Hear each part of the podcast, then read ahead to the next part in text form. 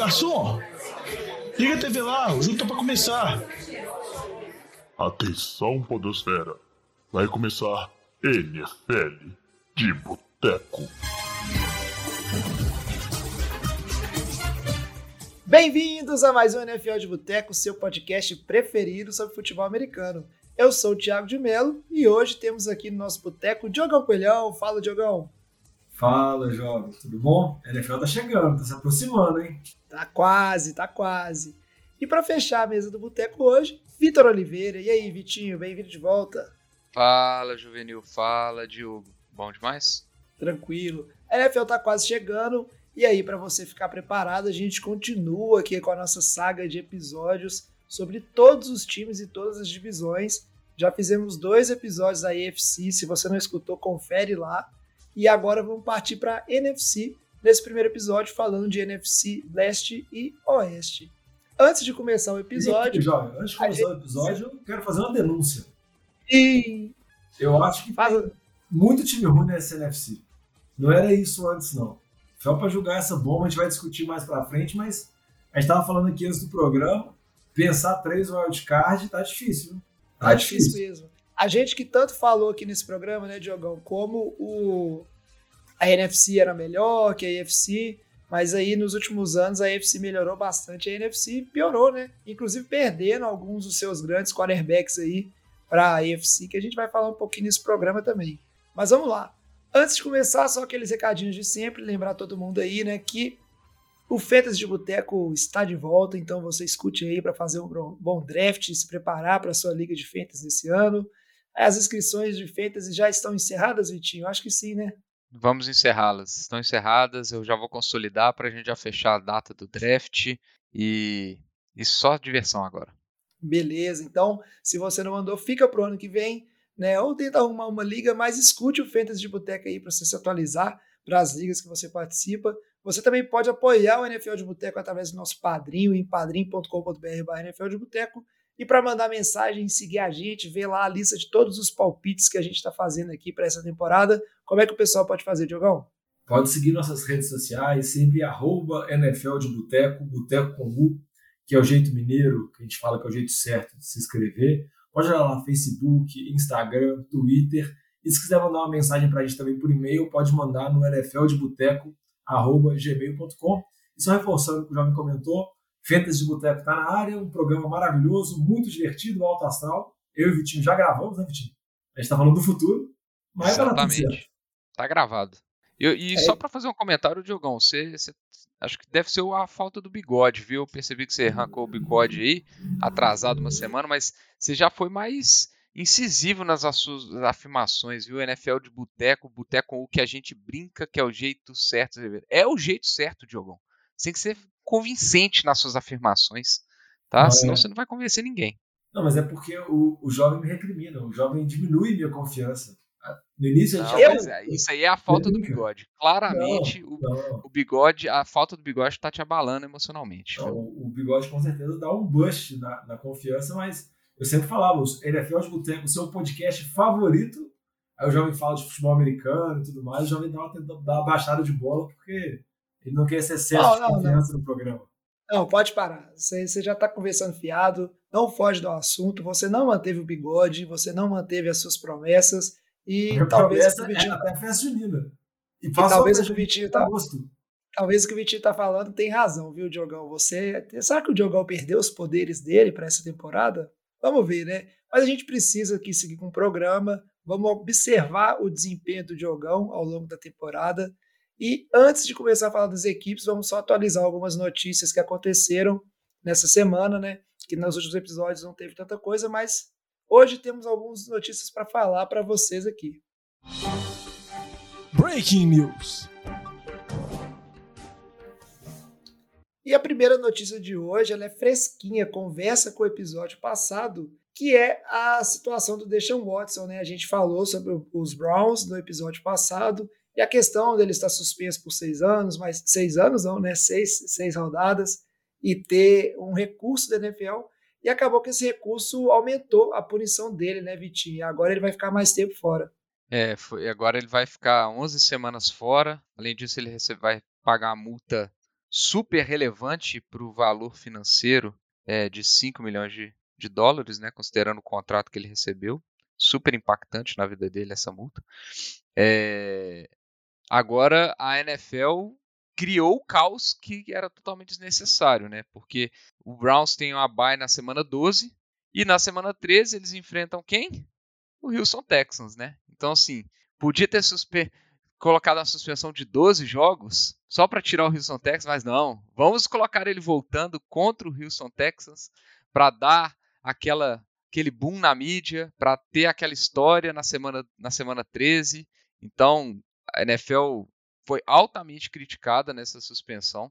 Por ter, primeiro por ter chegado nesse acordo em vez de ter brigado pelo, pelo ano todo, mas depois por ter colocado essa chegado nesse número para causar esse, esse confronto aí no calendário. Então, o pessoal falando que a NFL não está preocupada com a punição, que ela quer a história que vai por trás, mesmo com o contexto todo, ela ainda está preocupada com, com, com audiência, etc. Então, realmente, né, foi assim, totalmente desnecessário, né? É, e vamos ver, né?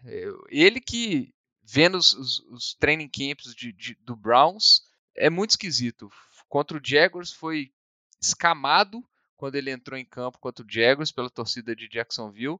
Agora lá em Cleveland tem camiseta brincando com a, com a situação, gente promovendo que, o, que ele o que ele fez, assim, as coisas muito esquisitas né, também no povo, né? A humanidade não tem salvação não, viu, tipo? É, o nome disso aí é show business e a NFL é um negócio, tem que desconfiar de tudo que esse pessoal faz mesmo. E aí, sua torcida vai entender, né? Se agarra a esperança que tem. Mas o fato é que o Deshaun Watson vai ficar praticamente a temporada toda fora, só lá pro final que a gente vai ter um gostinho de ver como é que ele vai voltar aos campos, né, Diogo? É, meu palpite que eu dei no programa passado, que eu achava que Cleveland poderia ir para os playoffs, parece uma ideia bastante errada, né? Acho que pode ser o mau presságio da temporada. Mas eu queria comentar só dois aspectos que eu acho relevantes. Primeiro, que a NFL buscou esse acordo, tentou aumentar a punição para não abrir precedente, porque eles estavam com, pelo menos um artigo que eu li que a NFL tinha um receio de a punição ser muito baixa, abrir precedente com relação a algum outro caso de violência doméstica, alguma outra coisa mais à frente que poderia ocorrer envolvendo outros atletas. Então, eles tentaram buscar esse acordo. Muita gente fala, igual o Vitinho comentou, que a NFL deveria ter forçado para tentar a punição de um ano. Acabou fechando essa punição de 11 jogos, que são algumas semanas a mais por conta da semana da Bay de Cleveland. E outro também, um outro aspecto que eu acho que vale a pena destacar com relação à postura do Deshaun Watson. Né? Ele ainda mantém o que ele fala, ele diz que ele é inocente. Ele teve até uma declaração onde ele pede desculpa a todas as mulheres e todas as pessoas que se sentiram mal e que tiveram algum gatilho sobre o caso mas ele foi perguntado diretamente se ele pediria desculpa a todas as mulheres que acusam ele da parte de violência sexual e tudo mais. E ele sempre desconversa, sai pela tangente, diz que não fez nada.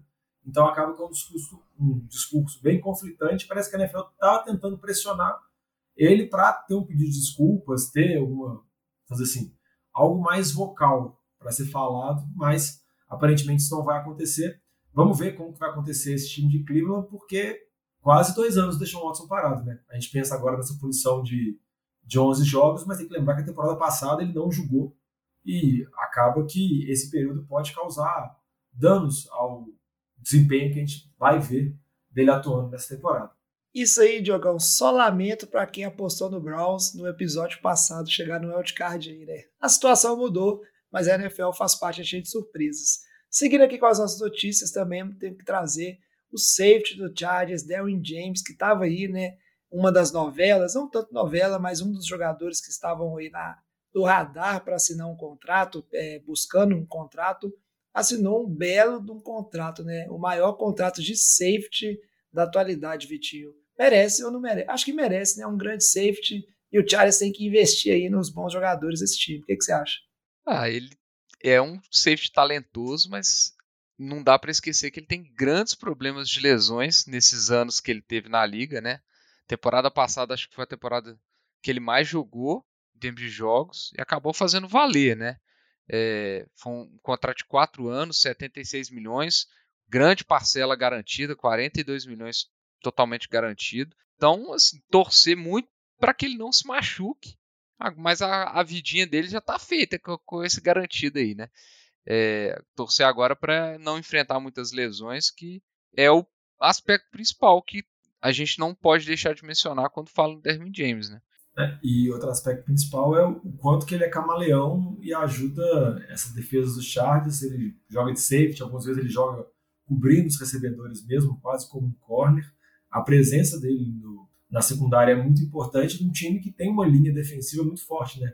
Tem o Joey Bosa, teve a chegada agora do Khalil Mack. Do Khalil Mack, então é uma das tem tudo para ser uma das melhores linhas defensivas, tem uma secundária forte também com a chegada do corner que veio dos Patriots, mais o Derwin James. Então, é um time que tem uma defesa muito forte. Mas igual o Vitinho falou, né?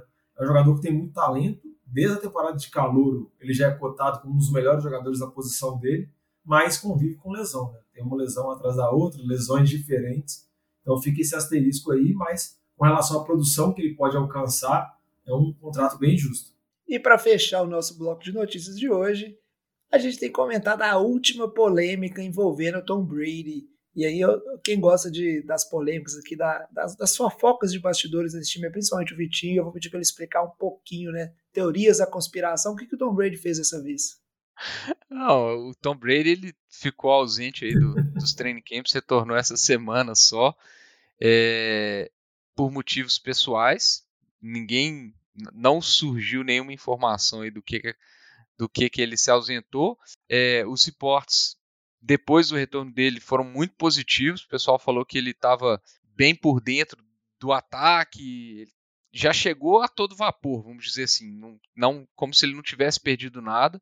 Então ele foi muito elogiado tanto pelo, pela comissão técnica quanto pelos, pelos colegas. O Cameron Brate deu uma entrevista, inclusive, elogiando esse aspecto dele. É... Agora sim, vai saber, né? A, a maior brincadeira é que como ele está com contra, o pré, aquele contrato pré-assinado com a Fox, né, para se virar comentarista, que ele tava era gravando o Masked Singer lá para a Fox, que eu achei por sinal uma excelente teoria, mas acho que já foi desmentida, então eu fiquei um pouco triste. Agora só para complementar, já eu estava falando, o, o Derwin James, né, ele jogou cinco jogos só em 2019, não jogou 2020 e aí ano passado ele jogou 15 jogos ainda, então também ainda teve uma ausência no passado. Então só para complementar aquilo que eu estava comentando. É, e complicado o jogador. No Masked Singer. Só pra eu também acho, porque ia ser maravilhoso, velho. Esse mesmo. papo aí, ah, já desmentiu. É óbvio que desmentiu, véio. vai, vai falar que é verdade. Aí todo mundo tá sabendo que ele tá lá, véio. o negócio é, é pra ser segredo. Eu assisti esse programa, eu não, não me pega, não. Mas se o Trombeiro estiver lá, eu vou assistir. Quando é que não, será essa temporada? Então imagina se ele tá no The Masked Singer Brasil. Não, aí Diogo, aí você tá esticando. Aí você tá, você tá esticando muito, Diogo. Mas beleza. Chega de notícias por hoje, agora vamos para o tema principal, que é fazer a análise completa da IFC Leste e Oeste. NFC. Ô Fábio Júnior, traz aqui uma porçãozinha de batata frita e uma cerveja gelada para nós. O Diogão me corrigiu muito bem aí antes da vírgula. NFC, eu fico confuso de tanta bobagem que vocês falam aqui e perco o fio da meada. E a gente vai começar pela NFC Leste e, como em todos os programas, vamos fazer ali a análise na ordem da classificação dessas equipes na temporada passada e quem foi o campeão dessa divisão foi Dallas Cowboys, uma campanha bacana, 12 a 5, né, Diogo? Será que repete o feito? Ainda é o melhor time dessa divisão? Analisa aí pra gente. É, não sei se vai conseguir repetir o feito, porque acho que o principal ponto que vale a pena ressaltar no time de Dallas são as saídas de jogadores, jogadores importantes. Assim, a gente pode comentar Lael Collins, Tyler Smith, Conor Williams, todos jogadores de linha ofensiva, e a linha ofensiva era um dos pontos fortes do Dallas. Teve também a saída do Amari Cooper, que era o principal recebedor do time, por mais que o time tenha ainda o Sid Lamb e tem o Michael Gallup, lembrando que o Gallup volta de lesão grave, então a gente não sabe quando que ele vai estar pronto. Também teve a saída do, do Randy Gregory, que era um pass rusher importante. Óbvio que teve a chegada de alguns jogadores assim que estão vindo para completar o elenco, mas as saídas são o que mais chama a atenção e fica esse ponto assim. Dallas conseguiu vencer a divisão, a NFC Leste na temporada passada, a gente brinca e já começou brincando no início do programa, que essa não é uma das divisões mais fortes, por mais que o time do Vitinho Philadelphia bem reforçado, mas eu acho que fica muito com a dúvida, principalmente com relação à defesa de Dallas. Igual eu comentei, o ataque perdeu, teve alguns jogadores de linha ofensiva que saíram, o Amari Cooper saiu, mas além disso, tem também essa pulga atrás da orelha por conta da defesa, que foi uma defesa capaz de muitas big plays, uma defesa que fez muito ponto. Se você pegar o número de interceptações que o Trevon Diggs conseguiu, o número de touchdowns que os jogadores de defesa de Dallas produziram na temporada passada, foi muito ponto. Foi uma coisa muito impressionante. Eu acho isso difícil de ser replicado. Então você tem uma queda defensiva, que essa queda defensiva já é natural. Porque eu acho que esperar o que fizeram na temporada passada não é plausível. E você também tem uma queda de, de produção ofensiva, com os desfalques que vão acontecer, eu acho que esse time de Dallas cai um pouco e, consequentemente, essa divisão fica mais aberta. Óbvio que ainda tem boas peças, tem o Dak Prescott, que eu acho ainda um QB acima da média, tem o Ezekiel Elliott, que eu acho que ainda tem gasolina no tanque, não sei se para mais duas temporadas, mas eu acho que para mais uma ainda ele consegue desenvolver bem, e tem também o crescimento do Tony Pollard, que jogou bem na temporada passada, mas eu acho que ficam essas dúvidas. E para finalizar assim, tem também essa nuvem negra por conta do Mike McCarthy, que, por mais que conseguiu na temporada, primeira temporada dele como Dallas, levar o time para os playoffs, acaba que ele não tem segurança nenhuma, né? E com o Sean Payton lá, já falando que gostaria de retornar na próxima temporada da NFL, na temporada 2020, 2023, 2024. E a gente sabe de toda a relação que Dallas tem com o Sean Payton, o interesse que o Sean Payton já disse em treinar Dallas, é um nome muito forte, é um, um das maiores mentes ofensivas modernas da NFL, acaba que eu acho que se o McCarthy não conseguir uma boa classificação, um bom desempenho nos playoffs, ele realmente tem uma chance considerável de rodar para o Champagne assumir Dallas. Então, acho que Dallas nem vou falar que é favorito da divisão, acho que Dallas disputa com o Philadelphia, mas eu acho que essa temporada tem tudo para ter uma queda, porque acho muito difícil replicar com as saídas e também com a queda, a provável queda de desempenho da defesa. É um ponto só para complementar o que você falou de Dallas. Eu concordo com o que você falou aí, Diogão. E uma outra questão, né? A matemática é simples. Tem o Champeito Urubuzano, o time no papel, principalmente do lado ofensivo, parece pior. E tem a questão do Dak Prescott também, que é um QB que entrega muito. Ano passado ele começou muito bem a temporada, né? Muita gente considerando ele até para aquelas primeiras apostas de, de MVP. Só que tem uma questão de, de saúde mesmo, né? Um pouco de queda de desempenho ofensiva que Dallas teve ao longo da temporada envolveu sempre, tá sempre ali em sincronia com quão saudável o Dak Prescott está. Então é um ponto de atenção. É o bom QB. O Lamba não está aqui para ficar falando que o Dak Prescott é um QB horroroso, né? Que ele, já que ele não gosta dele. Mas a questão de se manter saudável, né? O Vitinho falou tão bem aí do Delwin James na parte de notícias é uma preocupação. E Dallas, é, se o, se o Preston se machucar alguma coisa assim, não tem jeito. Aí, ou mesmo não tiver 100%, o desempenho cai. Então é um time pior e que seus riscos aí né, em volta, eu acho que eles são bem, bem sérios. Então tem tudo para ter uma temporada bem aquém do que foi ano passado. É, eu, a impressão que eu fico é que, que Dallas está num, num caminho de self-destruction, cara, porque é, o ponto positivo nas todas as últimas temporadas desse time era a linha ofensiva. A gente sempre colocava a linha ofensiva de Dallas como dentro do top 5, como a melhor da NFL, etc.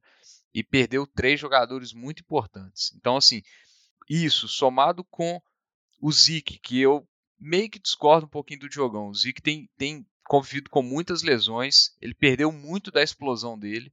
Eu acho que ele vai acabar sendo utilizado muito em situações de de poucas jardas. Não sei mais se ele vai ser o grande nome desse ataque.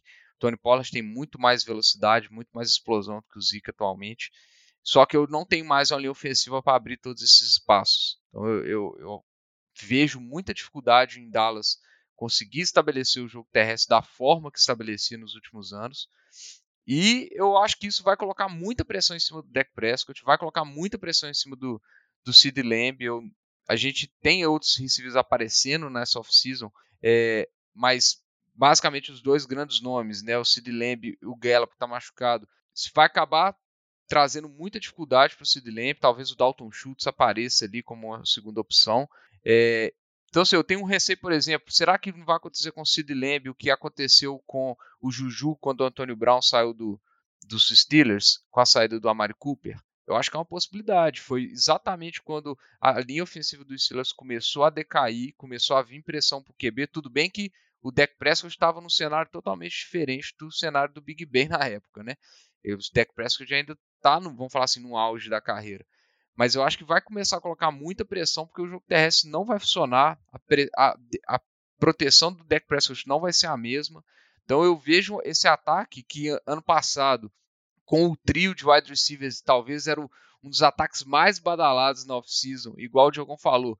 Muita coisa desse time foi a defesa que trouxe. Eu não vejo esse ataque com, essa, com esse potencial todo. Muito distante disso, inclusive.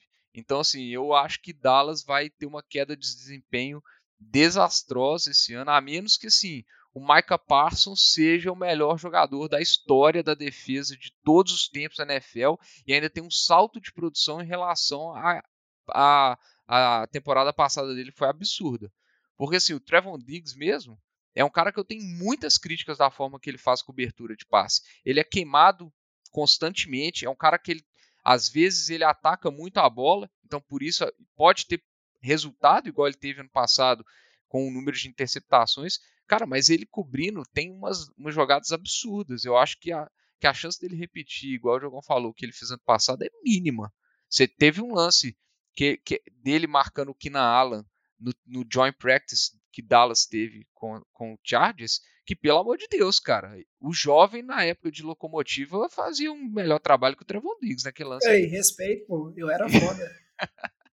então, assim, eu tenho sérias ressalvas com esse time de Dallas pra esse ano, sinceramente.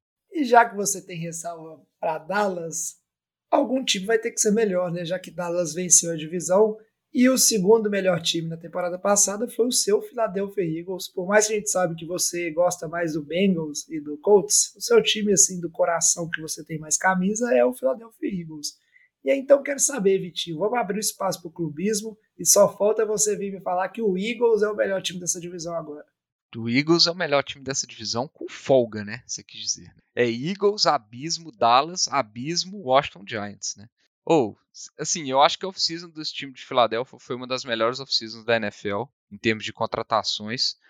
É, conseguiu endereçar, vou falar todas, não, mas muitas das dos problemas que tinha. É, a linha ofensiva, vamos falar assim, está praticamente inteira. É, a linha defensiva vai ter o retorno do Brandon Graham, vai ter o Jordan Davis, que é um monstro, o cara é muito grande e ele tá vindo bem. É, tem a contratação do Hayson Reddick, que para mim foi, cara, talvez foi a melhor movimentação, melhor ainda do que o AJ Brown, talvez tenha sido é, trazer o Hayson Reddick, eu acho que ele vai fazer muita diferença nessa, nessa defesa de Filadélfia. É, então, assim, talvez ali a secundária ainda seja um problema, trouxe o Bradbury, que não acho que é lá essas coisas reforçam, mas né, as coisas estão assim. A defesa vai vir muito forte com essas contratações e com o draft. Trouxe o Kazi White também, tem o Jacob Dean na posição de linebacker para ver se resolve isso. E trouxe o AJ Brown. É mais uma arma ofensiva pro, pro Jalen Hurts. A linha ofensiva é, é, sensacional, igual eu falei. Então aí tem AJ Brown, Goddard e, e, e Devonta Smith. Cara, só precisa do jogo terrestre funcionar que é uma dúvida por causa das lesões que estão tendo com o Miles Sanders, que machucou de novo, e com o, o Kenneth Gainwell, que está meio baleado, até jogou essa segunda semana. Mas o grande X da questão é o Jalen Hurts, obviamente. Eu tenho já cansei de expor minhas críticas aqui é, em cima do Jalen Hurts. Na primeira semana que ele jogou um drive na, contra. Tô nem lembrando contra quem que o Eagles jogou na primeira semana da pré-temporada. Acho que foi contra o Jets. Ele teve um drive perfeito, então 100% de aproveitamento, terminou em TD, foi realmente um drive muito bom, mas off-season, off-season, pré-temporada, pré-temporada, tem muitas ressalvas com ele. Eu não sei nem se ele vai funcionar tão bem com o AJ Brown. Vocês lembram da época do, do AJ Brown no Titans? As maiores produções do AJ Brown no ataque era quando ele fazia aquelas rotas cruzadas no campo. E um dos maiores defeitos do Jalen Hurts é que ele não olha para o meio do campo quando ele está passando a bola, ele não consegue fazer progressão de, de, leitura de defesa. Então, assim, ainda vai depender da, da, da evolução dele. Eu acho muito cedo pegar um drive e falar que ele evoluiu de um ano para o outro. Mas, se a gente olhar plantel, o time de Filadélfia talvez seja um dos mais completos da NFL hoje. Então, acho que é, para mim, o grande favorito dessa divisão, olhando essa off-season. Jovem, vou resumir tudo que o Vitinho falou nos últimos cinco minutos. Hashtag ah. empolgou. Empolgou, tá entusiasmado. Tá... O Vitinho tá lá, tá nas nuvens, tá nas nuvens. O tombo vai ser forte. Mas não, eu, assim. Eu, Acho que o Vitinho machucou, machucar, entra o bigodão, que é aí, meu É, amigo, aí. Se tivesse putz, o Mitchell, aí eu mantenho o super bom. bigode. Aí era super bom. Aí era super bom. Pois é, agora, antes de passar pro próximo time, eu só tenho uma pergunta. Porque ano passado, não sei se você lembra, Diogão, o Vitinho reclamava de tudo. Os receivers são ruins, o QB é ruim, a secundária é ruim, o running back é ruim, tudo é ruim, tudo é ruim. E agora parece que ficou tudo bom e, e só os QBs, né? Do caso de Jalen Hurts, que é um problema. Ô, Na Vitinho, secundária é um problema também, viu? Pois é, a secundária melhorou, melhorou, né? O, o- um dos caras que foi aí, que foi o Jaquis Tart, que jogava no 49ers, me fazia passar raiva atrás de raiva no ano passado. Então, muita calma nessa hora, mas com certeza Não, mas é um time Pelo que menos o bastante. Bradbury é uma, é uma evolução para a posição de cornerback 2 ali, então isso aí já facilita bastante. Espero que ele não seja tipo um Eli Apple, né? Que vai como uma, uma opção de segundo, de segundo cornerback, igual ele foi pro Bengals e foi uma desgraça, né? Todo mundo lembra aí no Super Bowl. Beleza. Mas vamos dando sequência aqui, porque ainda tem mais duas. Oi. Só pra finalizar, que você falou do Vitinho reclamar, dá o primeiro jogo de Filadélfia. Primeiro jogo Será? não, dá, dá- o primeiro campanha da defesa ou do ataque. Ele vai cornetar. Eu conheço o Vitor. Ah, É, mas a, é corne- corneta a corneta é, é Ah, não. indispensável, né? É, Você mas vai assim, falar que você não tá cornetando o Galo, Jo- ô Diogão. Mas aí não tem condição, né? não, não, Mas, aí, falar ó, de- aí, ó. Não, não vamos falar desse assunto aqui, não. Vamos, vamos seguir. E aí a gente precisa, para fechar a NFC Leste, falar dessas duas equipes que não, não são relevantes né, do ponto de vista de eh, competitividade ainda, mas estão tentando achar o seu lugar ao sol. E aí o Washington Commanders, né, que está tudo definido aí, que ficou com sete vitórias na temporada passada, continua tentando se ajeitar. É um time com muitos problemas, mas é um time que é, melhorou bastante a, a sua linha ofensiva, né? Tentou atacar algumas posições de necessidades aí, melhorar seu corpo de, de wide receivers também. E tem uma grande questão que eu acho que está todo mundo acompanhando, que é a questão de quarterback. E é uma, eu acho que é até divertido a gente monitorar e acompanhar. A gente sabe que o, o, o Taylor Henry, que nunca foi considerado como uma opção viável de QB titular, desde a época onde a gente tinha o Ryan Fitzpatrick, que até se aposentou, né? O Henry só entrava quando não tinha opção, né? O titular da vez se machucava. Esse time que não tem seu QB de franquia e a movimentação que eles resolveram fazer foi trazer o Carson Wentz.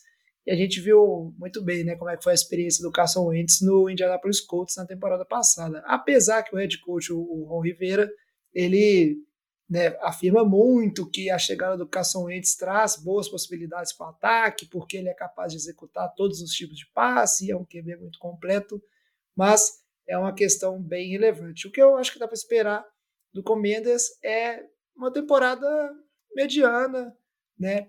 Provavelmente, provavelmente não, vou cravar aqui menos vitórias, né, do que derrotas, com certeza, e aí tentar ver alguma evolução do corpo como um todo do time e tentar resolver essa questão de quarterback no futuro. Uma notícia ruim para esse time é que vai começar a temporada aí sem sua maior estrela, que é o Chase Young, que é o, né, disparado é a maior estrela do time. Ele que rompeu os ligamentos ali no final da temporada passada e ainda não está 100%, então pelo menos quatro jogos aí sem jogar. Mas às vezes até melhor, né? Não forçar muito o, o seu jogador, porque não é temporada de, de playoffs. Não, só para complementar aqui, jovem, destacar que, por mais que possa ter essa dúvida nossa com relação ao QB e esse questionamento com relação ao Carson Wentz, o Washington escolheu esse QB. A movimentação do Carson Wentz foi uma das primeiras movimentações do mercado e até fez com que outros QBs saíssem depois, não tivessem tantas opções. E o Washington investiu, deu escolhas de draft relevantes para conseguir o QB. Então, acho que, pelo menos nessa temporada, eles vão estar abraçados com o Carson Wentz. Pode ser um navio afundando? Pode ser um navio afundando. Mas eu acho que eles fizeram essa aposta e vão ver, assim. Porque não foi qualquer coisa assim, não foi um, um, um que está sobrando assim, ah, igual, por exemplo, acabou Carolina fazendo com o Baker Mayfield. Ah, acabou, sobrou, tá ali, te ofereço nada, vem nada com o Cleveland pagando uma bala ainda. Washington não. Washington ofereceu para Indianápolis, aceitou o contrato grande do Wentz para ter ele. Aí você pode questionar a decisão que eles fizeram. Beleza, mas pelo menos para mim me dá o um indício de que eles vão confiar no Wentz essa temporada e se for uma tragédia completa, como acabou sendo no final da temporada passada em Indianápolis, aí talvez eles pensem em alguma movimentação para o futuro. Eu acho que muito dessa movimentação também vai ser com uma outra comissão técnica, eu não sei se o Rivera fica. Aí acho que a movimentação, as mudanças são um pouco maiores. Pode, pode ir até do, do dono, né? Vocês têm que começar a desembolar. É, não, é, o dono já podia ter mudado antes, né? Mas é, ele é o dono, né? Ele que tira ele, né? É difícil. A verdade... Não, os outros podem tirar não, ele. Os cara, outros podem tirar, mas né? normalmente a, a, verdade sobre o, o Commanders aí é que tá todo mundo mais preocupado em saber se eles consertaram o vazamento lá do vestiário do que o que, que eles vão arrumar essa temporada. Porque, e né? como é que vai ser o grito da torcida com o nome, né? Porque parece que já tem seis anos que eles são Commanders. Mas é, não. Vamos ver, né? Muita, muitas novidades, mas é praticamente né, uma franquia nova, mudou de nome, novas esperanças. E vamos ver como que vai ser. Essa questão de QB, Diogão, o Jimmy D tá aí. Vai que esse pessoal aí, né, resolve fazer uma movimentação por um QB muito bom, que é o Jimmy G. Mas para, vamos fechar. tentar empurrar o seu QB um problema no braço dos outros. Tem problema no braço? Fica na sua aí, Diogão. Fica na sua e faz análise do New York Giants, que é o último time dessa divisão. Só quatro vitórias na temporada passada e nessa temporada ele vai ganhar quantas vitórias, Diogão? Crava aí. Ah, não sei. Se eu tivesse um D6, eu jogava aqui, mas o máximo que dá um D6 é 6, né? Então não é uma boa temporada. Meu palpite seria rodando esse dado, mas eu acho que essa temporada dos Giants é uma temporada acho que muito decisiva para o senhor Daniel Jones. Né? Tem a chegada do, do novo treinador, nossa, me deu um branco agora, Brian Dable, que era o coordenador ofensivo de Buffalo, chegou em Nova York. O Brian Dable foi muito importante no desenvolvimento do Josh Allen. Acho que nem o torcedor mais otimista do Giants espera esse tipo de desenvolvimento do Daniel Jones mas eu acho que espera algum desenvolvimento para ver se o Giants já vai passar por uma nova reconstrução, uma nova mudança de QB assim tão cedo, ou se vai tentar ver se tem alguma coisa que pode tirar do Daniel Jones, porque acaba que algumas apostas que o Giants fez, como por exemplo a chegada do Kenny Golladay, que gastou uma grana, trouxe um recebedor lá de Detroit, não deu nada e acho que não tem muita expectativa com relação a ele. Tem, óbvio, tem o Cadêrio Stone, que foi o recebedor calouro temporada passada, que teve alguns jogos espetaculares, mas você escuta algumas notícias do off-season que talvez essa comissão técnica queira trocar o Cadêrio Stone, então você pensa, ah, eles draftaram um cara na temporada passada, já está pensando em fazer algum tipo de movimentação, então tá uma mudança completa, apesar de que tiveram um bom draft, né? Se a gente analisar o draft e ver o, a capacidade que os prospectos têm, conseguiu draftar um bom uma linha ofensiva com o Evan Neal, draftou também o Robson, recebedor também que é um recebedor dinâmico, e também draftou no início do draft o Kevin Thibodeau, que teve uma lesão, deve ficar fora um tempo considerável, mas acaba que acho que muito da história do Giants nessa temporada vai ser o Brian Dable vai conseguir tirar alguma coisa do Daniel Jones, pelo menos ser um QB mediano na NFL, porque senão eu acho que o Giants já vai tentar na próxima temporada buscar algum outro, outro QB no draft, ou então né, buscar, como alguns times estão fazendo, algum QB veterano que esteja dando sopa, que acaba que está ficando mais comum nas últimas temporadas. Mas acho que não tem muita perspectiva, não, para essa temporada para os Giants. Diogão, pelos reportes do training camp, eles estão falando que o, que o Daniel Jones está indo tão mal que existe dúvida se ele vai jogar a temporada inteira e se o Tyrod Taylor não vai ocupar a posição de QB titular, viu? Estão falando muito mal de, dos training camps do Daniel Jones. E você falou da, da, dos, das questões de troca, né? Vários jogadores desse ataque já foram é, cotados, já tiveram rumores de troca, né? Não só o que é Darius Tooney, mas o Barkley teve rumores em cima do Barkley. É, teve um rumor muito forte falando do, do Kenny Golladay mesmo indo para os Bears há um tempo atrás. Então, assim, é uma, uma franquia que a gente estava vendo uma evolução, principalmente nas construções das trincheiras, né? Mas as, as skill positions estão bastante questionadas, vamos dizer assim. É muito duro a situação dos Giants, mas é o que tem para hoje, isso faz parte, né? Tem hora que o time está numa situação ruim e só pode tentar melhorar. A questão é que o Giants está nessa situação já tem algumas temporadas, né? Mas parece que o último projeto de reconstrução não deu certo e está na hora de começar a tentar outro. Vamos acompanhando. Para fechar a NFC Leste, só faltam o quê? As apostas, né? E aí eu já começo aqui dando as minhas apostas. Eu acho que o Eagles, por mais que o Vitinho foi muito clubista, hoje é o melhor time dessa divisão.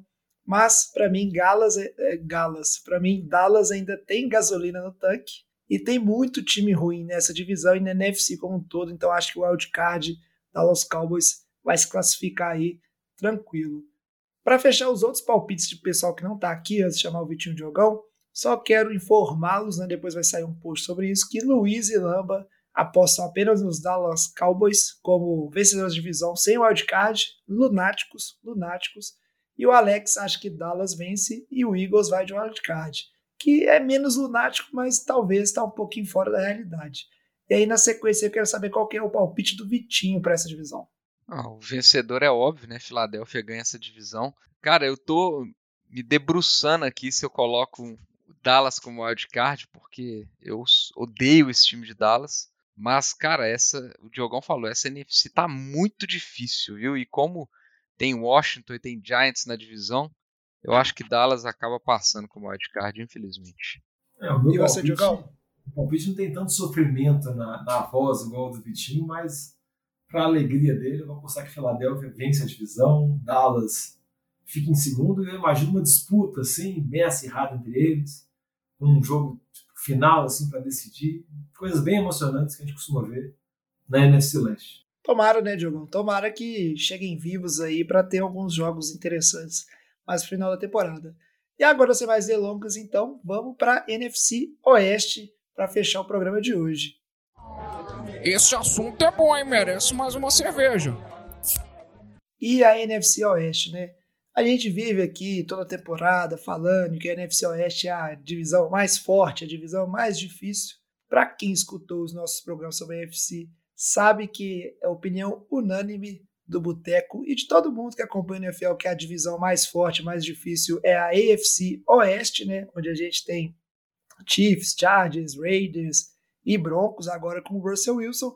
O Russell Wilson, que é um dos grandes motivos da queda né, de poder dessa divisão, saiu do Seattle. Mas para falar aqui na ordem, quem venceu ano passado foi o Los Angeles Rams, que inclusive foram os campeões, né? Venceram o Super Bowl depois de tantos anos aí, quando trouxeram o Matthew Stafford. E aí, o que, a gente pode esperar desse time, Diogão? Tem ressaca de Super Bowl? Ou o Rams é um time muito bom e tem que ficar de olho aí, que tem chance, às vezes, de levar o caneco de novo? Ah, eu acho que o Rams é um time muito bom. Eu acho que ainda é um dos favoritos, assim. Nessa off-season a gente teve várias especulações, algumas falando que talvez o Aaron Donald pudesse se aposentar, alguns falando que talvez o Sean McVay pudesse também se aposentar, tão novo assim para virar comentarista. Que Mas isso, acabou... Teve, teve, teve especulação para tudo quanto é lado. Óbvio que teve algumas saídas de jogadores importantes, por exemplo, Von Miller saiu, o Robert Woods foi trocado, o Andrew Whitworth, que é um left tackle, aposentou, mas todo time que é campeão assim acaba perdendo jogadores, acaba alguns jogadores se valorizando e consequentemente não conseguindo manter. Mas o time também teve chegadas interessantes que destaco principalmente o Allen Robson, que eu acho que pode formar uma excelente dupla de recebedores com o Cooper Cup, que teve uma temporada passada brilhante, assim, praticamente perfeita, e também a chegada do Bob Wagner, que veio do rival do Seattle, e eu ainda acho que é um dos melhores linebackers da geração dele. Por mais que seja veterano, eu acho que ainda vai poder vamos assim, trazer um pouco de qualidade para esse corpo de linebackers do Rams, que não é a posição mais forte. Mas eu acho que o elenco ainda continua muito forte, né? Tem o Jalen Ramsey na secundária, tem o Aaron Donald ainda dominando as trincheiras, tem uma boa linha ofensiva, tem o Cam Akers, que eu acho que é um bom running back, na temporada passada ficou muito tempo fora por conta de lesão, tem o Daryl Henderson também para apoiar, e tem o Matthew Stafford sendo comandado pela segunda temporada pelo Sean McVay, então, acho que o Rams continua nos favoritos. Óbvio que pode ter a ressaca do Super Bowl, a gente nunca sabe quando isso vai acontecer. E isso acaba sendo muito imponderado. Mas eu ainda acho que esse time vai chegar forte, vai brigar.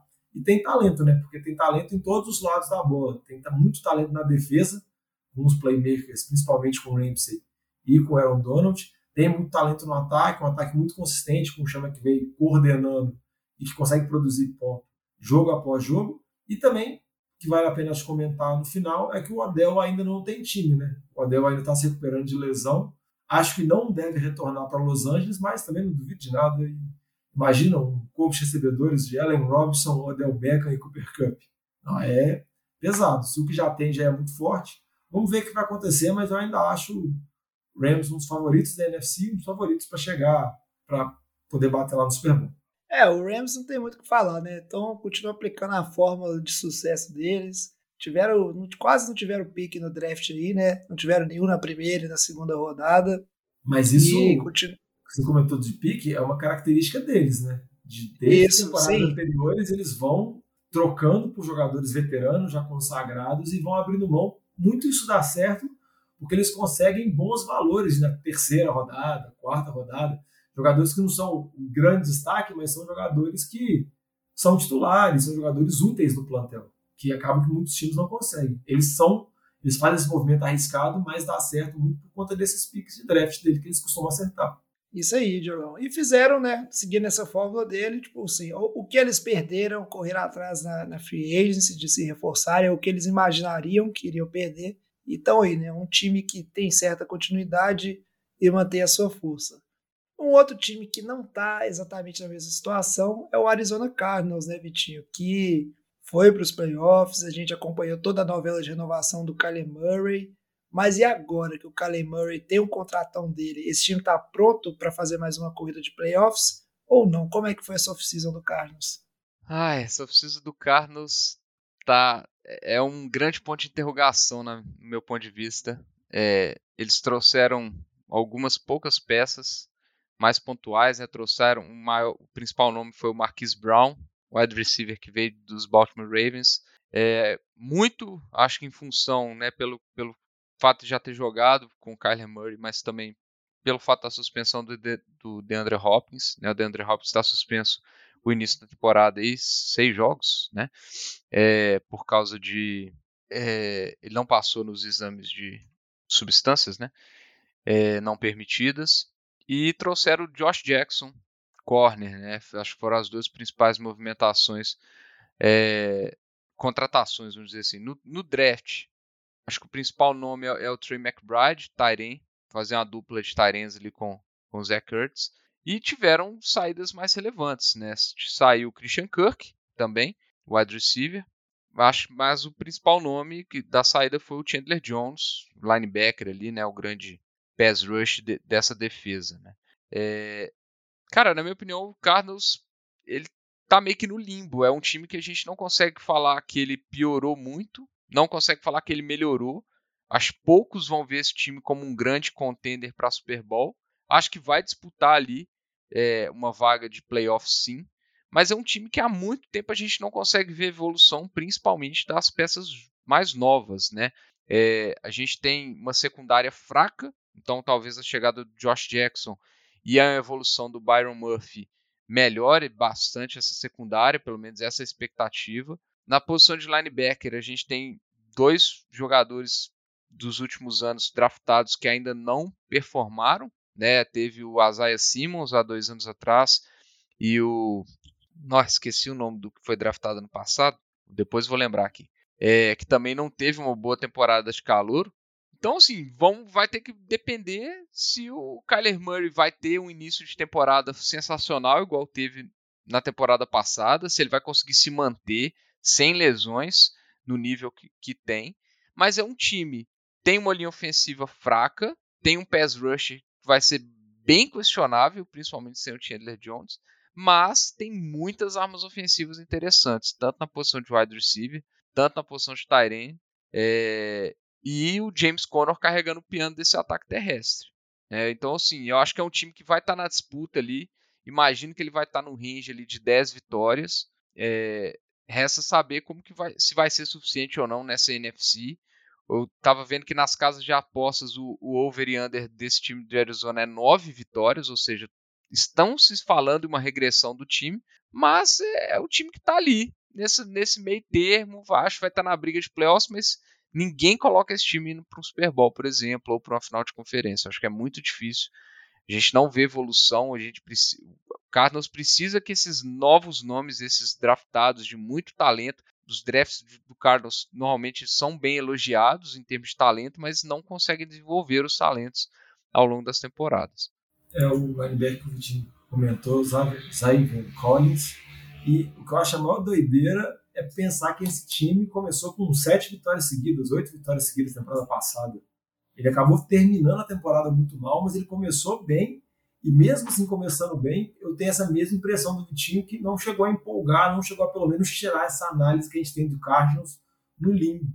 E muito dessa análise no limbo, que pelo menos eu tenho, se deve primeiro à comissão técnica, que eu não consigo confiar no Cliff Kingsbury, não consigo ter assim essa certeza que ele é a mente brilhante que vai desenvolver o Kyler Murray, vai fazer um ataque muito inovador.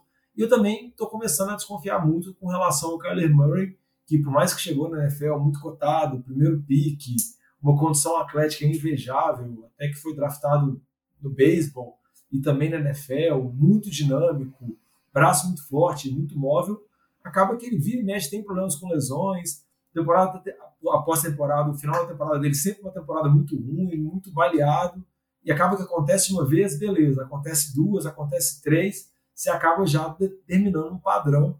Então, por isso que eu acho que fica muito difícil tirar essa análise de, de Arizona do limbo, assim.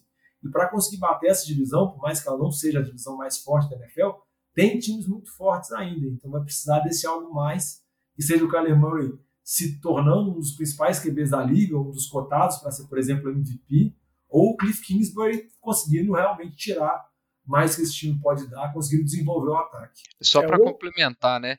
É, a gente pensar que é um time que começa sem a principal arma ofensiva, que é o DeAndre Hopkins, eu ainda acho que ele é a principal arma ofensiva desse time, um dos melhores receivers da NFL, e começa com um calendário muito difícil. Começa com Chiefs na semana 1, o Raiders, né, o novo Raiders, é, na semana 2 e o Rams na semana 3. Então, assim, imagina você tá com um time na né, divisão que não é simples, começando 0-3.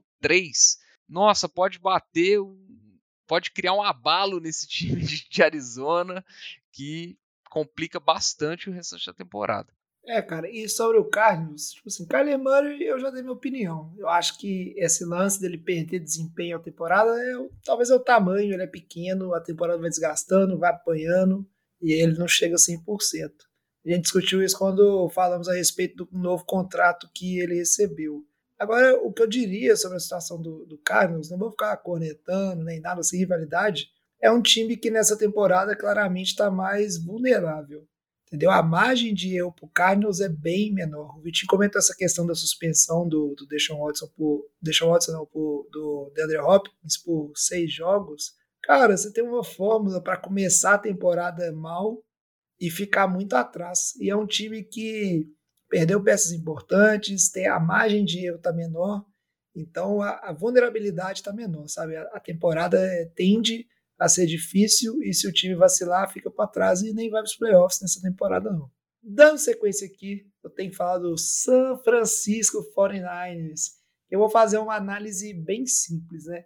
No 49ers, hoje, nessa divisão, tem o melhor quarterback, tem o melhor head coach, tem o melhor elenco e tem uma coisa assim muito importante que a gente sabe desde o Super Bowl que o Philadelphia Eagles ganhou, tem o melhor QB de backup. Obviamente, vitorioso, campeão da divisão, nada mais a declarar. Nossa, é um traje se falar que é o melhor QB da divisão na frente do Matthew Stafford, é o, o Trey Lance, viu? Putz grila. É, aguarde é, confie. Aguarde confie. Eu acho que. O melhor, melhor elenco também, eu acho que também é uma forçada boa também, viu? Tá bom, gente, eu forcei, mas eu vou falar o seguinte, ó. O 49ers, vou, agora eu vou, vou falar sincero. E até melhor QB reserva também, eu acho que dá uma forçada, viu?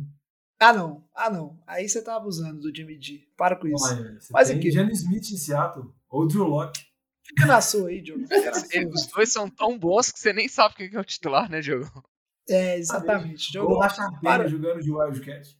Não, fica na sua, Diogão. O melhor QB backup a gente tem. Mas aqui, uma coisa, uma coisa é séria. O, o elenco 49ers é, tentou cobrir alguns pontos, tentou, né, tipo, melhorar, principalmente a questão da, da secundária, trouxe algumas coisas. O draft também de sempre, sempre traz o running back para ver se consegue não depender tanto do de você correr agora, né? Apesar que ano passado sofreu muito com lesões, lesões que são uma parte que estão assombrando bem o 49ers nas últimas temporadas. Então sempre tem pontos aí é, intangíveis e às vezes incontroláveis que podem afetar a temporada. Mas é um time que tem provado a sua capacidade né, de se adaptar e de ser bem treinado e de ser competitivo. Tanto que o 49ers na temporada passada, com todos os seus problemas, chegou na final de conferência e não é que foi uma lavada do, do Los Angeles Rams. O time chegou com chances reais de vencer e aí no final tomou né, uma lapada do Cooper Cup lá que fazer o quê? Né? O Cooper Cup estava descendo além em todos os times. Porém, é um time que chegou lá. E eu acho que Óbvio, né? Tem o grande ponto aí do Trey Lance, o que, que ele vai ser. É o que todo torcedor do 49ers está ansioso por essa temporada, né? Como é que vai ser agora o Trey Lance titular?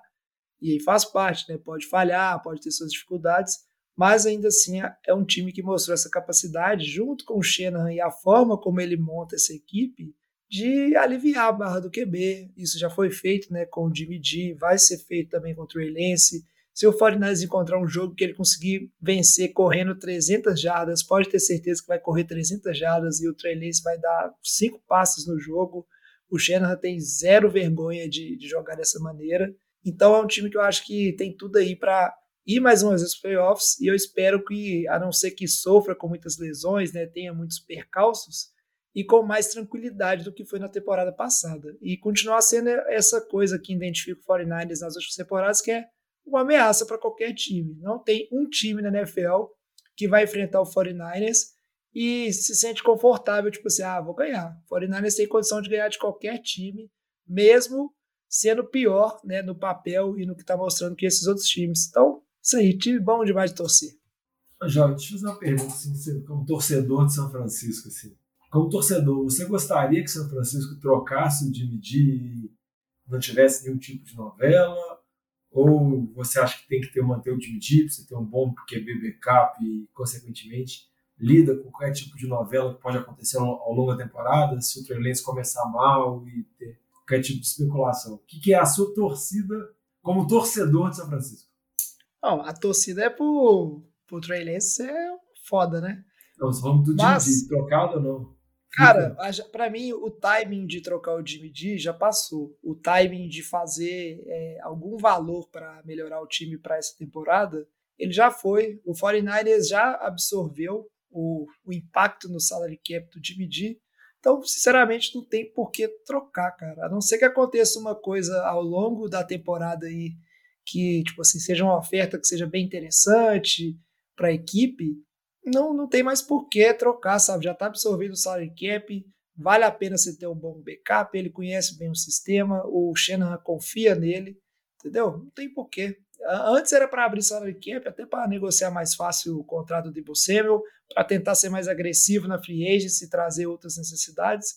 E essa janela ela já foi embora, sabe? E aí não, é isso, já está pago o dinheiro, então minha torcida agora é para manter ele e aí, temporada que vem, a gente vê se faz algum valor. Nessa temporada acho muito difícil, sabe? Do... Às vezes acontece um time perder o seu caminho titular e aí, no desespero, oferecer alguma coisa que, que seja interessante, né? Mas o que, que vai ser interessante pro 49ers? Ou é Pix, Pix pelo Jimmy G aí, sei lá, segunda rodada, igual foi quando trouxeram ele, ou não, talvez algum jogador, alguma posição interessante, mas acho difícil disso acontecer. Mas aqui, ó, por último então, mas então se o menino Lance não começar tão bem assim, você é a favor de manter? Ou... Cara, você, você tá achando que você é quem, Diogão? O William Bonner entrevistando os candidatos políticos? Não, que, só, que, que entrevista só, é essa? Só perguntando, só perguntando. Precisa ser hostil candidatos políticos. Cara, não, isso aí, ô, ô Diogão, isso aí não existe. A não ser que o, o Lance seja, tipo assim, horroroso, do que eu acho que não é, né? O que eu espero que não seja, você tem que bancar o QB que você draftou, né? Que você moveu o material, né? Você gastou Pix, você negociou. Deu a vida. Para subir e pegar esse quarterback, velho. Tipo assim, é o básico que o general manager, toda a comissão técnica vai ter que fazer é bancar esse QB e insistir nele. Por mais que ele tenha dificuldades, por mais que o time né, tenha uma curva de aprendizado, é a primeira temporada dele à frente e comandando essa equipe, né, você tem que bancar essa decisão. Não existe. Sabe? Se, se isso aí fosse uma opção, o Eagles já tinha desovado o Jalen Hurts há muito tempo. Sabe? Quantos times já não teriam se livrado aí é, mais cedo de um QB, que é um problema, né? Não é assim que é a dinâmica funciona. E eu não acho que vai ser feito, né? Você também, se você seta o calor ali para que tá no ano onde foi definido que ele é o titular. Isso aí foi definido, não é nem que teve disputa. Começou o training camp, começou a off-season, já estava definido que o Trey Lance seria o titular, entendeu?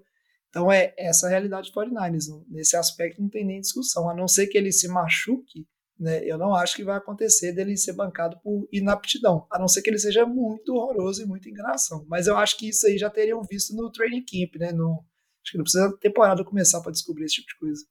Não, eu concordo com você, mas eu não vou ficar falando para não render mais discussão, não, mas é porque o ponto São Francisco, eu acho, por mais que a gente tem várias críticas ao Jimmy se você olhar em termos de performance do time, o time bateu um Super Bowl e, igual você falou, na temporada passada ficou pau a pau com o Rams pela divisão. Poderia ter chegado em outro. Então, é aquele negócio assim, tipo, óbvio que o, o teto do Trey é maior, mas se o time se mantém saudável, se o Jimmy G está saudável, eu acho que essa comissão técnica já viu que com esse elenco, com esse QB, dá para disputar, entendeu? Por isso que eu acho que é uma situação que às vezes a gente não costuma ver.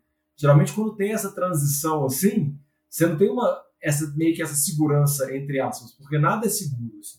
Mas acho que geralmente você, você, abre mão e abre mão completamente. Então você tipo, meio que vai num lugar onde você não tem como voltar. Você, você com o Jimmy você sempre tem esse pé atrás. Então por isso que eu acho que pode causar essa pulguinha. Ah, o elenco está inteiro. Se eu colocar esse cara, esse cara não me entregar o jogo, eu sei que ele consegue me levar para um determinado ponto. E esse determinado ponto é uma jogada, duas jogadas, eu posso estar lá. Entendeu? Só por é, eu, mas... eu acho que o Trey vai ser mantido, eu acho que ele vai ser bancado, não sei se é uma tragédia horrível. Mas isso aí, cara. Esse cenário, eu não lembro de ter visto isso recentemente na Isso aí. Não, cara, é porque não é assim que funciona o processo de, de decisão, velho. E olha que eu sou um dos defensores do Jimmy G, quando o pessoal ficava falando mal, daí falava, cara, mas no, o processo de decisão, né, para é, draftar um QB na primeira rodada, e aí você colocar ele para ser o titular envolve muito mais coisa do que só tipo essa análise. Você pesa muita coisa. Agora, ah, mas aí se o dividir aqui, talvez a gente vai para os playoffs, eu tenho chance de ganhar. Tipo assim, não é esse o foco, cara. Você está tentando, é, você se movimentou para arrumar a face da sua franquia pelos próximos 10 anos, entendeu? Diogão, quando a gente chegar no fim da semana 3 e ele tiver com 9 turnovers, aí nós vamos ter essa conversa aqui de novo, tá?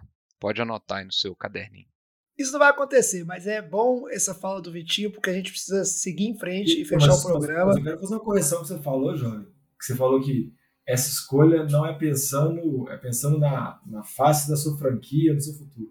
Na verdade, não.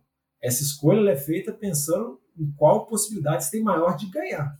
Se a decisão, Sim. se o, o Shanahan achar que nessa temporada ele tem a maior possibilidade de vitória com o Garoppolo, eu acho que ele faz a troca.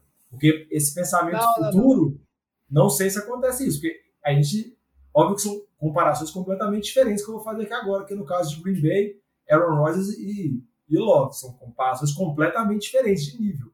Mas eu acho que se ele achar que nessa temporada ele tem mais chance de ganhar real com o dividir, eu tenho sérias dúvidas se ele não vai virar o QB titular.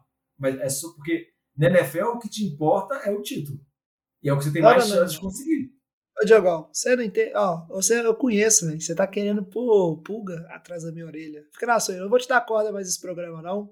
E isso que o Vitinho falou não vai acontecer, mas vamos ter oportunidades, cara. Mas eu tô te falando, o Trey Lance é o cara. Escuta o que eu tô falando. Vamos fechar o programa aqui, porque senão a gente vai ficar falando de 49ers muito tempo, porque vocês ouvintes, vocês estão vendo, né? Não é eu que tô me alongando, não. Primeiro eu fiz uma análise curta, só que aí depois os caras ficam me provocando, e por isso que demora a parte do 49ers nos programas. Mas a gente precisa fechar com Seattle Seahawks, que o Vitinho vai falar pra gente. Mas aí antes do Vitinho falar, eu já vou cravar. Acabou, o Pete Carroll aí vai ficar com esse, esse time aí, ó, no limbo. Por que, que não mandou o velho embora? Tá vendo o que aconteceu? É isso aí que dá, não me escuta. Você quer falar de Seattle ou você quer acabar? Acho que dá na mesma, né? Assim, porque as expectativas desse time de Seattle para essa temporada são terríveis. É, a gente já brincou aqui, né? A disputa de QB Drew Locke e Dino Smith já diz muita coisa sobre esse time. É, a troca, a saída do Russell Wilson acabou trazendo algumas peças ali, mas não trouxe ninguém para substituir o Russell Wilson à altura. É, Seattle teve um bom draft, podemos falar que teve um bom draft, mas o pass rush é, tá em dúvida, a linha ofensiva é uma dúvida, a posição de running back com a saída do Chris Carson, que tinha muitas lesões, é, ainda é uma dúvida, porque você tem o Penny, que embora teve um período bom na temporada passada, com alguns jogos com muita produção, convive com lesões, trouxeram o Kenneth Walker, talvez um dos running backs mais falados do draft, não está tendo uma, uma boa pré-temporada, por assim dizer, muita dificuldade também na proteção do passe. É, cara, é um time que as estrelas de Metcalf, Tyler Lockett, dificilmente vão conseguir colocar muitos números. É, eu acho que vai ser uma cópia do que a gente viu de Seattle sem o Russell Wilson né, naquele período da temporada passada. Eu acho que vai ser sofrível ver esse time de Seattle, para falar a verdade. É, a menos que o Pete Carroll consiga tirar um super coelho da cartola, eu acho que tem tudo para ser pior time dessa divisão de muito e talvez assim um pique top 5 da, da temporada que vem no draft da temporada que vem. Talvez talvez esse time seja pior do que Jets e, Bears, na minha opinião. Assim, só seja melhor do que esses dois times, porque nossa, eu vejo tem poucas esperanças para esse time de Seattle essa temporada, para falar a verdade. E esse ano vai doer mais a ausência do Russell Wilson, né? Porque não é uma lesão. O torcedorzinho de Seattle vai ficar vendo o Russell Wilson jogando no Broncos. E aí eu queria dizer para você, torcedorzinho de Seattle, que fica aí me mandando o gif do Pete Carroll e etc. Agora você tolera, porque o Pete Carroll é tão fanfarrão, tão fanfarrão, que o que, que aconteceu quando o Russell Wilson trocaram o Russell Wilson? O que, que ele fez? Foi lá e no primeiro pick pegou um teco. E depois ainda pegou outro teco na terceira rodada. Olha, olha, olha o técnico fanfarrão que vocês têm aí, ó. Piadista. Só para falar que eu concordo com o que o Vitinho disse. Eu também não tenho muita expectativa com relação ao time de Seattle. Eu acho que a temporada deles não vai ser boa. Mas a impressão que eu tenho é que eu acho que o Pete Carroll acredita que vai conseguir tirar um coelho da cartola e vai conseguir fazer esse time ser competitivo. Eu acho que o Pete Carroll não internalizou ainda que sem o Russell Wilson, com os QBs que ele tem, com as opções que ele tem, ele não vai ter um time que vai ser competitivo, que vai conseguir disputar. Eu acho que ele ainda acha que vai conseguir extrair, que esse time ainda vai, pelo menos, fazer barulho. Só que eu acho que isso não vai acontecer e provavelmente a gente deve ver na próxima temporada uma reconstrução bem maior em Seattle. Porque se tiver uma temporada muito decepcionante, que nada funciona, Aí eu acho que a gente vai ver outras movimentações, saída de alguns jogadores e até um processo de reconstrução um pouco mais longo para Seattle. E aí fica a dúvida se vai ser o Pete Carroll, que é um treinador muito veterano, que vai estar à frente disso ou outra opção. Mas eu ainda acho que o Pete Carroll aposta que dá para ir. E na, pode ser na fanfarronice que o Jovem brincou, mas eu acho que ah, ele acredita que vai. Acho que não vai, ah, não, ele acredita reconstrução desse time já começou. É a velha história de começar a reconstruir um time pela linha ofensiva, Diogão. Por isso que eles draftaram o Cross, draftaram o Lucas. Foi, foi para isso. É, é, ter uma temporada medíocre com o QB, ter um pique alto e tentar achar o, o novo. É, a gente viu isso com vários times da NFL. Não, recentemente. Você falou que eles, eles draftaram, você falou que eles draftaram o Cross, draftaram o Luca, eles estão selecionando o time do Real Madrid? o Modric, o Kroos, agora eles vão pegar o é. Casemiro que foi pro United, né? Exatamente. Pode ser. É, agora, sobre, sobre essa questão aí do Pete Carroll e reconstrução, tá de sacanagem também, né? O cara tem mais de 70 anos, pelo amor de Deus, né? Vai reconstruir a franquia? É, não é, é assim, é, é, eu, eu, eu É compulsório já, né? É, Me surpreendeu cara, muito os times de Seattle não ter trocado o DK Metcalf. Também, eu acho sim, que esse, eu acho que era um, um dos pontos. Eu, eu, concordo com o que você falou. Acho que o Pete Carroll ainda tem uma. Uma esperança, sim. Ele, ele esperança, consegue tirar alguma coisa. Mas também eu acho que tem muito de marketing, porque se você pensa nesse time de Seattle, a única pessoa que vem na sua cabeça hoje é o do K. Metcalf. A imagem do time hoje é o é, do K. Metcalf. E tem o Sexto, esqueci o nome Metcalf, agora. Ele é a cara da franquia, né? É, ué, acaba a franquia, né? Aí a cara da franquia passa a ser um velho de 80 anos na sideline correndo quando ele ganha do 49ers. E isso não que vai acontecer. 49ers, vira essa boca pra lá. Pior que do jeito que é, não, já tô prevendo a raiva. Enfim, mas a situação de Seattle é complicada, tem que aceitar, igual os meninos falaram aí, que é, tá no processo de reconstrução e quando ele vem, ele é duro, ele é cruel. E vocês ainda estão reconstruindo um time aí com um velho de, de 70 e poucos anos, que eu não sei qual é a idade dele, não. Mas é isso. Vai que acham um, um, bom QB aí, né? E pelo menos, como o Vitinho falou, começaram reconstruindo pela OL. Isso é muito importante. Pena que não tem o Russell Wilson atrás dessa, dessa OL repaginada. Para fechar a NFC Oeste e o programa de hoje, a gente precisa fazer as apostas. E aí vou deixar o Diogão começar, porque senão depois ele vai ficar inventando moda e o programa não acaba. Não, minha aposta é uma aposta com o Rams, time vencedor, o campeão da temporada passada vence a divisão. E eu aposto que o São Francisco vai com o wildcard, mas igual acho que contra o Elense, né? Mas. Covarde. E você, Vitinho? Rams e São Francisco. Certeiro. Sem ficar cutucando, velho. O Diogão ele fica tentando me perturbar, me tirar da minha paz. É o. Eu vou falar uma coisa antes de falar minha aposta, velho. Vocês ouvintes percebam pela aposta do Lamba, do Luiz do Alex, e que agora eles apostaram que vai Rams e Arizona, eles estão vivendo na temporada de 2021, né? Eles vão escutar esse programa depois, eles não puderam participar, e eles vão entender né, o tipo de aposta que eles estão fazendo. E eu, obviamente, sou clubista, não abandono meu time.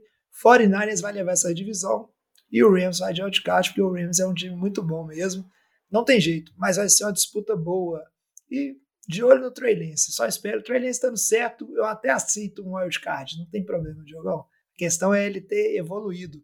Porque como eu escutei, né, um jornalista lá americano falando sobre, o pessoal discutindo sobre o Kyler Murray, falando assim, ah, mas ele tá, né, vai bem, não vai bem. O cara cravou uma coisa que é muito certa, velho. Os grandes QBs, o que, que acontece nisso nas carreiras deles? Eles vão melhorando temporada após temporada. E aí depois começa a arrumar problema com a idade, etc.